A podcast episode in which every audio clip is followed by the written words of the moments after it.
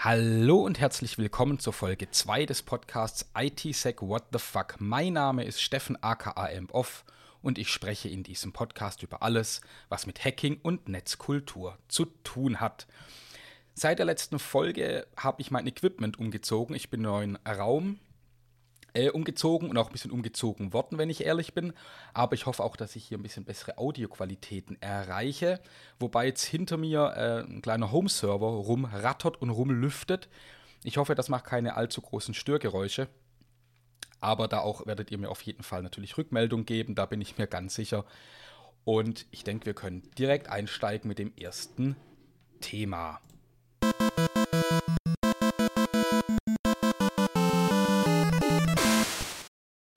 Ja, ich beginne mit einer kleinen Aktualisierung, mit einem Update zum äh, in der letzten Folge besprochenen Thema des, ähm, der Probleme im Micro-Op-Cache zu dem Paper I See Dead Micro-Ops. Und zwar hat sich da einiges getan natürlich. Das Paper hat große Wellen geschlagen. Äh, Unternehmen sahen sich teilweise zu Statements genötigt. Und auf die möchte ich nun eben kurz eingehen. Zunächst mal mit Intel. Intel widerspricht nämlich den Forschern, äh, die hier diese Sicherheitslücken entdeckt haben und sagt, Intel reviewed the report and informed researchers that existing mitigations were not being bypassed and that this scenario is addressed in our secure coding guidance. Software following our guidance already have protections against incidental channels, including the micro op cache incidental channel. No new mitigations or guidance are needed.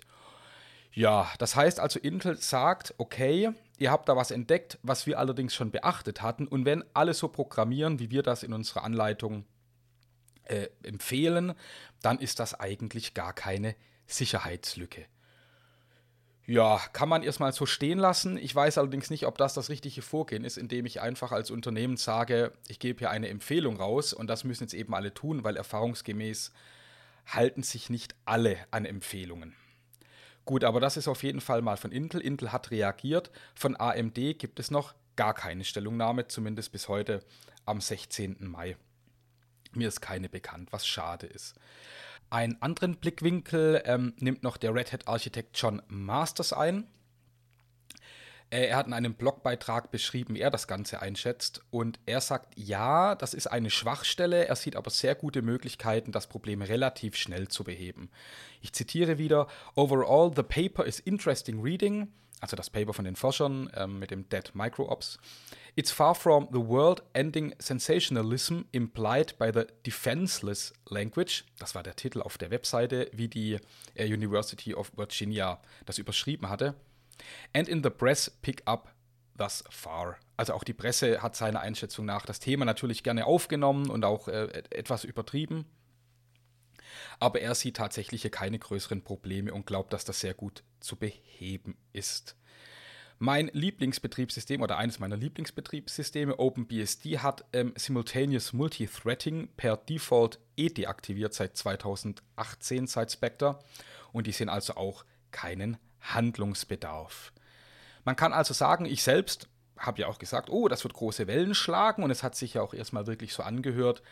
Aber es gibt nun eben doch auch Stimmen, die das runterspielen oder was heißt runterspielen, die auf jeden Fall einen anderen Blickwinkel hier drauf einnehmen und das anders beurteilen. Dennoch bin ich gespannt, wie sich das weiterentwickelt wird, denn dass Firmen auch hier natürlich sagen, naja, für uns ist das Thema erledigt, das ist nun vielleicht auch wenig verwunderlich. Man darf gespannt sein und ich verfolge das Thema natürlich weiter.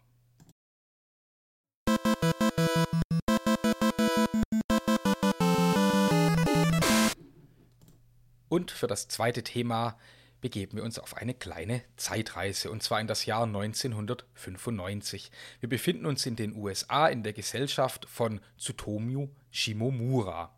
Shimomura studierte zunächst Physik, unter anderem bei Richard Feynman, arbeitete dann mit Stephen Wolfram, den ihr vielleicht von der Software Mathematica kennt, der semantischen Suchmaschine, oder auch seinem Buch A New Kind of Science. Also durchaus mit prominenten Menschen studiert und gearbeitet. Er hat sich dann aber mit Computersicherheit beschäftigt und wurde darin auch ein ausgewiesener Experte. Das ging dann so weit, dass er, er hat für die NSA auch gearbeitet und er sagte 1995 vor einem Untersuchungsausschuss des US-Kongresses aus, zu mangelhafter Sicherheit im Mobilfunk. Tja, und darum spreche ich jetzt hier über ihn. Ähm, wirklich, ja, oder nicht bekannter, aber eine weitere Facette seines Lebens ist, dass er in einen Kleinkrieg verwickelt war mit Kevin Mitnick. Das ist ja dieser recht bekannte und in Selbstdarstellung geübte Hacker. Und der hat Shimomura bei diesem Statement, je nachdem welcher Erzählung man folgt, im Fernsehen gesehen bei dieser Aussage und fühlte sich dann herausgefordert, auf dem Rechner von Shimomura einzubrechen, hat es auch geschafft und hat sich dann von dort aus auf weitere Systeme durchhangeln können. Und äh, diese, das Ganze ist dann auch an die Öffentlichkeit gekommen, so ein Hackerkrieg, ja, da wurde schmutzige Wäsche gewaschen. Da gab es, äh, Kevin Mitnick hat Shimomura angerufen, auf die Mailbox gesprochen, teilweise auch mit rassistischen Beleidigungen. Shimomura hat das dann wiederum veröffentlicht oder, oder der Presse zugespielt und das ging also, ähm, war eine ganz spannende Geschichte damals und Shimomura hat dann schließlich dem FBI auch geholfen, Kevin Mitnick zu verhaften und worauf er dann einige Jahre im Gefängnis saß. Damals direkt, äh, ja, oder auch noch in den 90ern hat Shimomura dann ein Buch dazu geschrieben äh, zu den Ereignissen. Äh, er nannte das Take Down. Das wurde dann verfilmt in den USA unter dem Titel Track Down und in Deutschland dann schließlich veröffentlicht als Operation Take Down. Und ähm, Mitnick selbst hat dann, das ist jetzt noch gar nicht so lange her, ich meine zwei, drei Jahre, das Buch Ghost in the Wires äh, geschrieben. Das ist so eine autobiografische Geschichte und er geht da eben auch auf die damaligen Ereignisse ein und widerspricht dort vielen Erzählungen, die eben in den 90ern äh, von Shimomura äh, niedergeschrieben wurden. Wie dem auch sei, ihr könnt äh, die Bücher lesen oder den Film mal anschauen, der allerdings nicht wirklich prickelnd ist, aber ähm, kann man auf jeden Fall mal gelesen haben, äh, diese Bücher. Was finde ich nun so unglaublich spannend? Ich bin die letzten Tage auf eine ganz fantastische Seite gestoßen und zwar heißt sie takedown.com und die Seite ist 1996 aufgesetzt worden. Und sie sieht wirklich so aus, wie man sich das Ganze vorstellt. Eigentlich müsste man auch einen ähm, entsprechenden Browser verwenden, damit das richtige Feeling aufkommt und den richtigen Monitor. Sie ist wirklich fantastisch. Die Seite hat einen Seitenzähler, wie viele Klicks es gab. Es wird noch Werbung für Sun gemacht. Ganz toll. Und äh, auf der Seite wird eben groß gegen Kevin Mitnick geschrieben. Also es werden die Ereignisse, Kevin Mitnick war in den 90ern ein Held, äh, der, wie soll ich sagen, der eine, zumindest für einen Teil äh, der Hacker-Szene, auch um das Magazin 2600 herum aus New York City, die eben viel Solidarität aufgebaut haben, um Kevin Mitnick zu unterstützen, dann auch im Gefängnis. Und diese Seite ist dann jetzt eben der Gegenpol dazu und beschreibt eben dass er eigentlich ein Krimineller ist und, äh, und, und, feiert äh, Shimomura. Und es ist wirklich eine super Ressource, um in die Geschichte von damals nochmal einzudringen. Man findet dort eben auch die Aufzeichnungen, zum Beispiel von den Mailboxen, wo Kevin Mitnick Shimomura anruft und beleidigt. Ähm, man sieht Zeitungsartikel, die Herleitung, äh, ein, eine Timeline, wie ist was passiert. Also es ist eine super Seite, wo man wirklich nostalgisch werden kann. Und die wollte ich euch ans Herz legen. Schaut sie euch an, takedown.com. Ich packe das natürlich auch noch in die Show Notes.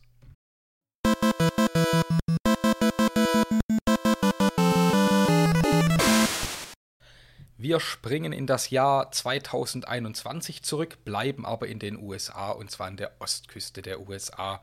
Wie ihr bestimmt mitbekommen habt, gibt es dort eine Treibstoffknappheit und Hintergrund ist der Angriff der Gruppe Darkseid äh, auf Colonial Pipeline.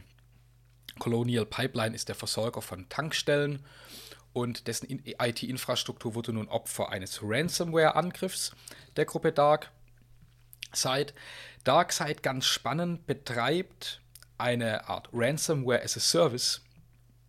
Und zwar sie verwenden ihre Techniken und Tools, die sie entwickelt haben, nicht nur für sich selbst eben, um Daten auszuleiten von ihren Opfern oder zu verschlüsseln, sondern sie bieten das alles auch an. Dafür gibt es einen eigenen Helpdesk, es gibt eine eine Öffentlichkeitsarbeit äh, und sie haben sich auch einen Kodex gegeben. Darkseid äh, eigener Aussage nach greift nämlich keine Gesundheitsbehörden an, keine Krankenhäuser, keine NGOs. Sie wollen nur größere Konzerne angreifen. hat natürlich aber auch den Hintergrund, dass dort einfach mehr Geld zu holen ist, ja, bei den Erpressungen. Und sie passen ihre Summen auch an die Geschäftszahlen der erpressten Unternehmen an. Auch das gehört zu ihrem Service. Also, dass sie sagen können, naja, ähm, vernünftigerweise verlangen wir äh, entsprechend Summe X, weil mehr können die sich gar nicht leisten. Also das alles ist so ein, so ein, ein Service, den sie eben anbieten, aber eben auch selbst ähm, diese Angriffe durchführen. Dazu könnt ihr natürlich viel mehr in der tagesaktuellen Presse lesen. Das ist kein äh, IT-Sec-Thema mehr äh, für die Nische, sondern natürlich auch in der großen Presse. Wenn Autos nicht mehr fahren können, ist das natürlich immer eine ganz furchtbar große Katastrophe. Warum spreche ich nun darüber? Ich habe mich im Zuge dieses Angriffs wieder besonnen, mich wieder auf den aktuellen Stand zu bringen zu Ransomware. Und mein erster Anlauf war ja eigentlich immer ähm, das BSI, das ja sehr gute, detaillierte Handreichungen hat. Und mir ist dabei dann eben wieder aufgefallen, was für furchtbare Dokumente sie veröffentlichen. Das ist was sehr, hm, ich möchte sagen, Deutsches. Dieses, dieses Word-Format mit der immer, immer gleichen Schriftart, mit der gleichen Schriftgröße. Riesige Blöcke und das Ganze beginnt immer mit einem Absatz Motivation. Und dann gibt es einen historischen Rückblick. Und dann gibt es einen Ausblick. Und dann gibt es äh, es ist ganz furchtbar tröge einfach aufgebaut. Und wenn man sich vor so ein äh, vielseitiges Dokument setzt, muss man sich wirklich motivieren und sich mindestens eine Mate und Kaffee daneben stellen, um sich da durchzubeißen.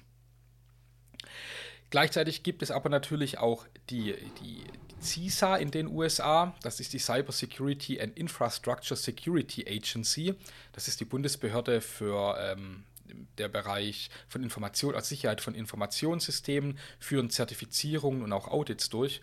Und die wiederum haben eine sehr ansprechende Handreichung, muss ich sagen. Es sind viel weniger Seiten.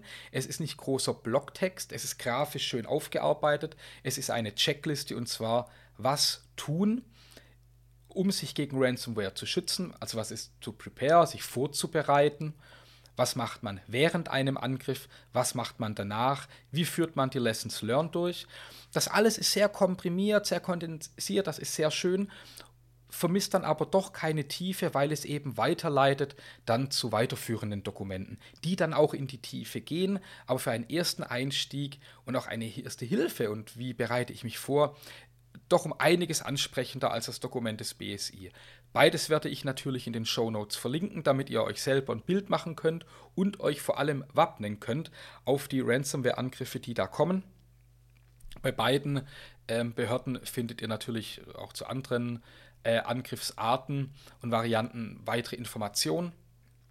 Aber hier soll es nun eben zunächst mal um Ransomware gehen. Äh, daher verlinke ich das, aber stöbert gerne auf den Seiten weiter herum.